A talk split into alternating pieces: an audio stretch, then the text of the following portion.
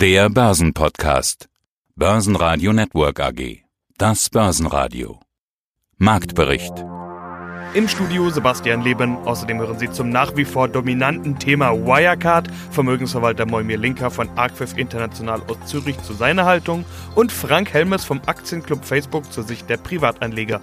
Stefan Waldhauser vom Digital Leaders Fund zur Frage, ob wir eine Corona-Blase im Tech-Bereich haben und Wikifolio-Trader Philipp Haas zu seiner aktuellen Strategie. Alle Interviews in ausführlicher Version hören Sie auf börsenradio.de oder in der Börsenradio-App. Der DAX konnte zu Beginn der Woche allen Corona-Meldungen trotzen und deutlich zulegen. Mit der starken Wall Street-Eröffnung kam noch weiterer Schwung in die Kurse und der DAX schloss den Montag mit 12.232 Punkten und plus 1,2 Prozent. Thema des Tages war erneut Wirecard, das jetzt Spielball der Spekulanten ist. Zwischenzeitlich fast 200 Prozent plus sprechen für sich. So hoch stieg ein DAX-Wert noch nie an einem Tag. Mal wieder ein neuer Wirecard-Rekord. Schlusskurs bei 3,26 Euro mit plus 154 Prozent. Mein Name ist Moimir Linker und ich bin CEO der Axif International der unabhängigen Vermögensverwaltung in Zürich. Herr Linker, wir müssen natürlich wieder über Wirecard sprechen. Diese Aktie ist immer wieder in unseren Gesprächen und Interviews aufgetaucht, auch als Teil des Herr Linker Börsenradio Echtgelddepots. In der Öffentlichkeit wird der schwarze Peter jetzt hin und her geschoben, die Schuldfrage intensiv diskutiert, ein wahnsinniger Wirtschaftskrimi und das Ende ist noch überhaupt nicht erreicht. Insolvenz bei einem DAX-Wert, absolute Besonderheit. Und wir sind irgendwie mittendrin. Herr Linker, äh, haben Sie sich schon erholt vom Wirecard-Schock? Ja, äh, guten Morgen, Herr Leben, und guten Morgen, liebe Zuhörer. Das ist etwas, wovon man sich nicht so schnell erholt. Es geht ja gar nicht darum, ob erholen oder nicht erholen. Es geht ja auch darum, die Situation zunächst einmal zu verkraften, zu fassen und zu verifizieren. Und zunächst mal muss man überhaupt wissen, was da passiert ist und wie gesagt, wo sich überhaupt hingegangen ist. Fakt ist, dass ich seit 32 Jahren und seit knapp 15 Jahren Medienarbeit so etwas natürlich noch nie erlebt habe. Ich habe ja einen Tag vorher mich zu Wirecard sehr ausführlich geäußert und habe fälschlicherweise und unter einer Fehlannahme gesagt, dass ich nicht von einer wahnsinnig negativen Überraschung ausgehe und habe sie für aber wohlgemerkt sehr spekulative Käufer als Beimischung zum Kauf empfohlen. Das ist natürlich genau das Gegenteil, ist, ist, ist geschehen, wie wir alle wissen. Ich habe Aussagen getroffen, für die wurde ich natürlich massiv und sehr, sehr scharf kritisiert. Das bin ich aber gewohnt seit 15 Jahren. Und mit Verlaub, da lag ich daneben, andere hundert Male lag ich richtig und es wäre natürlich völliger Unsinn, den Kopf in den Sand zu stecken.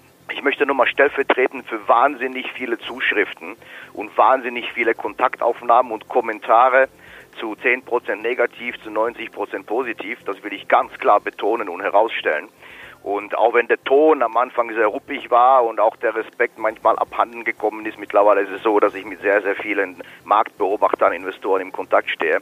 Und mittlerweile hat auch der Respekt wieder die Überhand genommen. Das finde ich auch sehr, sehr vernünftig. Eines von vornherein. Stellvertretend für, wie gesagt, unglaublich viele Anfragen. Ja, ich habe gesagt, ich gehe nicht von einem Betrug aus. Ich stehe immer noch zu dieser Aussage, weil wir nicht wissen, was passiert ist. Dass es ein Betrug ist, das ist mittlerweile, glaube ich, unbestritten, aber es ist immer noch die Person Brown.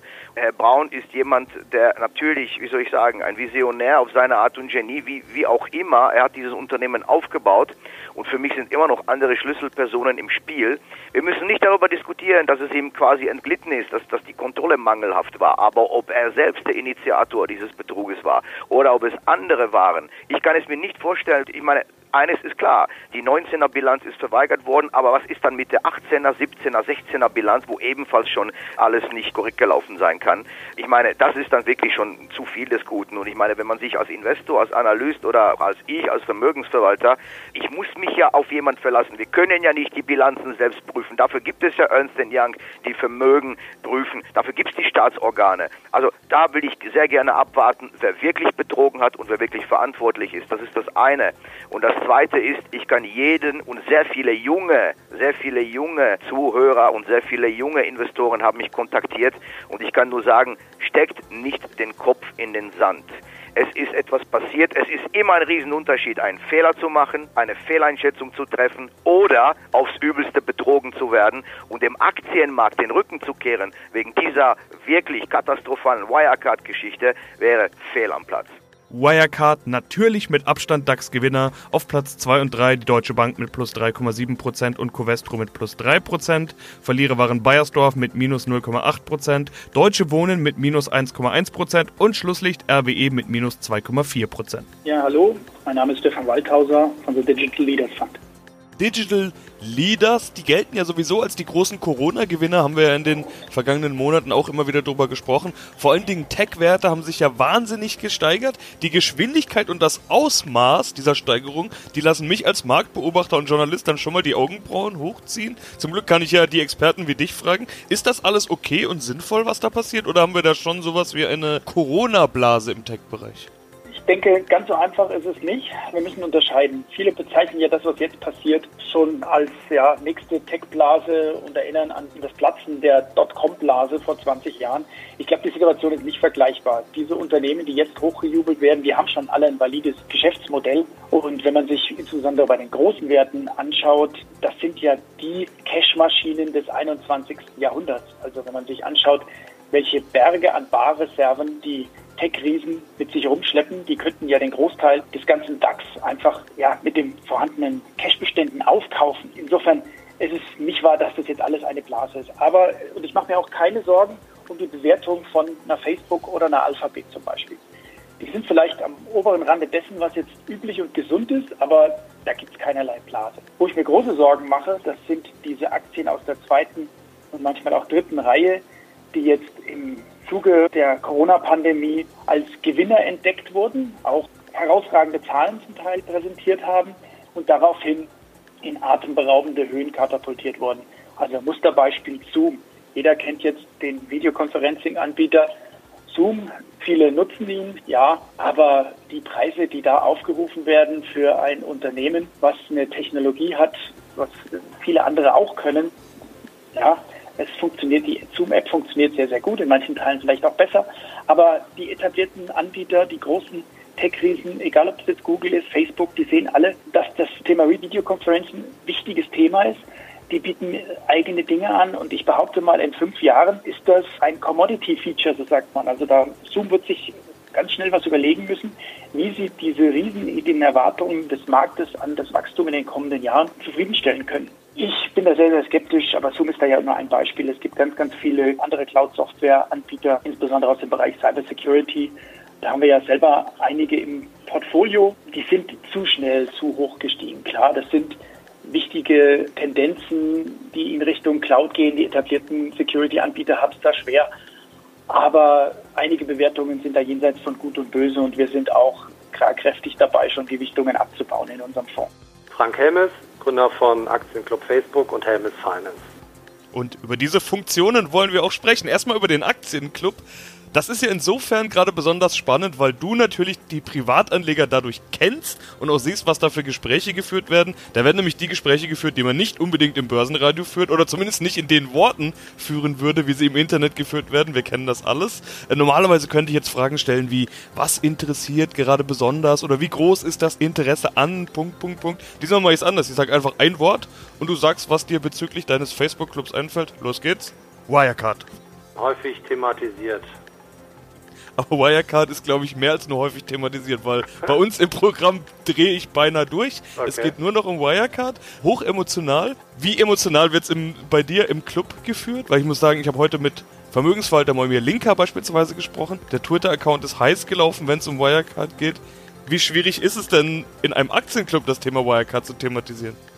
Ja, also es fällt natürlich sehr auf. Also es gibt sehr viele Posts zu dem Thema. Sowohl Leute, die auch fragen, ob man jetzt vielleicht wieder einsteigen sollte, weil es billig ist, als auch sehr viele Posts und dann auch Kommentare drunter, wo man dann sieht, dass die Leute noch drin sind. Eine Person, von der ich, von der ich auch weiß, die da richtig viel Geld mit verloren hat und die auch nicht so viel auf der hohen Kante hat und ja, der da nicht nur den Tränen nahe ist, sondern also richtig nur am, am Heulen ist, weil sie da viel verloren hat. Aber auch Fehler, leider Fehler gemacht hat, ja, das ist. Ich will es nicht zu sehr weit ausbreiten, aber das, ich, ich sehe an so einem Beispiel dann auch, dass sich dann halt viele Anfänger dann auch die Finger verbrennen. Klar, das konnte man nicht vorhersehen, aber zumindestens hätte man, ich sag's mal so, ich habe auch einen kleinen Anteil in Wirecard gehabt, ja, gebe ich offen zu. Gott sei Dank nur 0,5 Prozent von meinem Depot, ja, aber ich bin, bevor es jetzt so fast auf Penny Stock Niveau ging, bin ich ausgestiegen. Also war, wo es bei, ich müsste jetzt nachgucken, ungefähr bei 30 war, also wo der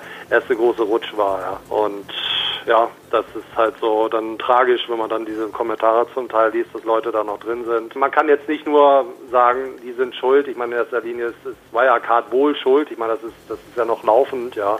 Also wie es bisher, bisher aussieht und ja, ist auch schlecht für die deutsche Aktienkultur oh, schlecht für die Aktienkultur ist ein Thema, was ich gerne aufgreife. Auch eine Diskussion, die ich in den letzten Tagen immer mal geführt habe. So dieses Thema, ist das jetzt eine Aktie wie früher mal die Telekom, dass noch Jahrzehnte später die Leute sagen, oh, Aktien, nee, lasse ich die Finger von, habe ich mir schon mal die Finger mit verbrannt, damals Telekom, dass sowas unter Umständen in zehn Jahren noch über Wirecard gesagt wird. Hast du so einen Eindruck oder kommen bei dir sowieso nur die Leute, die sich ohnehin schon für Aktien entschieden haben äh, und dann nicht mal kurz sich die Finger verbrennen an Wirecard und dann wieder weg sind? Also ich würde jetzt aus dem Bauch raus sagen, dass das, glaube ich, nicht so gelagert ist wie bei der Deutschen Telekom.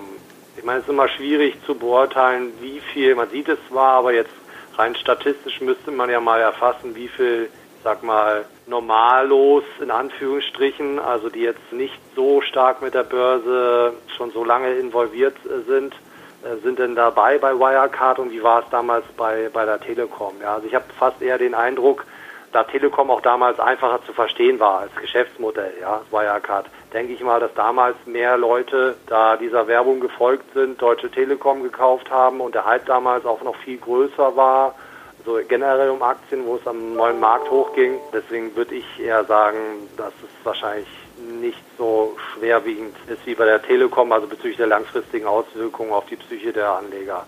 Mein Name ist Philipp Haas, ich bin Wikifolio-Trader und genau das ist nämlich das Spannende. Ich hatte jetzt die Gesamtperformance genannt, aber noch spannender finde ich eigentlich die 12-Monats-Basis-Performance, jetzt gerade aktuell. Das sind über 20 Prozent plus, 22 Prozent plus waren es heute Morgen. Die aktuellen Zahlen habe ich, muss ich gestehen, gerade mhm. gar nicht geöffnet. Aber das ist auf jeden Fall deutlich mehr auch als deine Durchschnittsperformance von etwas über 15 Prozent im Jahr, die du normalerweise machst. Und das in einem Jahr, in dem wir ja bekanntermaßen einen Corona-Crash hatten. Warum funktioniert das gerade jetzt so gut? Na gut, also das sehen wir ja bei vielen Produkten jetzt, also die letzten vier, fünf Monate, da konnte man wirklich halt im aktiven Management einfach was machen. Wir hatten einfach ein großes Ereignis, was sich dann auch von dem Verhalten verändert hat von den Menschen. Und ähm, wenn man dann halt auf die Firmen gesetzt hat, was man natürlich alles im Nachhinein noch hätte besser machen können, ja, aber die halt eher, sage ich mal, strukturelle Gewinner sind, wie jetzt eine Shop-Apotheke oder sowas, die von der Situation halt profitieren, dann kann man, glaube ich, auch eher den Index schlagen, weil ähm, als es in einem anderen Jahr ist, wo einfach alle, sag ich mal, stupide ETF kaufen. Und halt dieses Risikomodell, ich habe es ja auch schon angesprochen mit diesem QFMA-Modell, mit dem Momentum. Wenn das Momentum halt bricht, dann wird eine Aktie halt auch runtergestuft, es wird ein Teil verkauft und dadurch wird halt automatisch Cash aufgebaut. Und wenn ich keine Top-Ideen habe, wie das dann zum Beispiel dann auch im Februar war oder auch ich habe noch ein weiteres Modell, die Makromatik, wo ich einfach ein hohes Risiko gesehen habe, habe ich auch schon früh gesehen, was da in China ist. Und mir war klar, ähm, vielleicht nicht, dass es, es vom Shutdown so schlimm wird, aber dass da ziemlich was auf uns zukommt. Und da habe ich dann auch relativ schnell und früh ähm, hohe Cash-Quoten aufgebaut. Das hat natürlich dann im Nachhinein auch sehr geholfen, ja. Basen Radio Network AG Marktbericht